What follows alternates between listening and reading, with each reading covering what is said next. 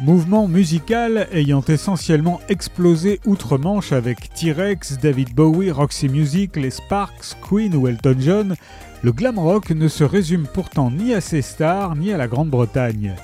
Il constitue un foisonnement d'artistes et de groupes, parfois à l'origine d'un seul album ou de quelques singles, et traverse bien volontiers les frontières de l'Atlantique pour exister à travers des musiciens aussi notables que les New York Dolls, Alice Cooper, Lou Reed, Iggy Pop ou Kiss. Qu'ils appartiennent à la famille musicale plus sérieuse, art rock, plus extravagante, glitter rock ou plus adolescente, teenage pop,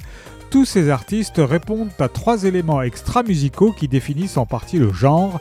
un maquillage prononcé, un look vestimentaire outré et une attitude scénique théâtrale voire spectaculaire.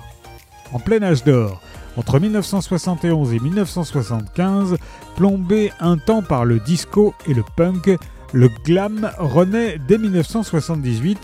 grâce aux nouveaux romantiques comme Visage ou Ultravox, puis file sur les décennies suivantes à travers le glam metal comme Van Halen, la Britpop, Suede, Pulp et les différents courants revival d'aujourd'hui portés par les Scissor Sisters, Guiassi ou The Lemon Twigs.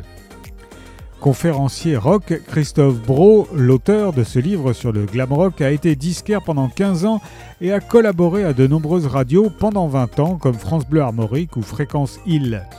Aux éditions Le Mot et le Reste, il est déjà l'auteur d'anthologies consacrées au rock garage, à la power pop ou au rock and roll.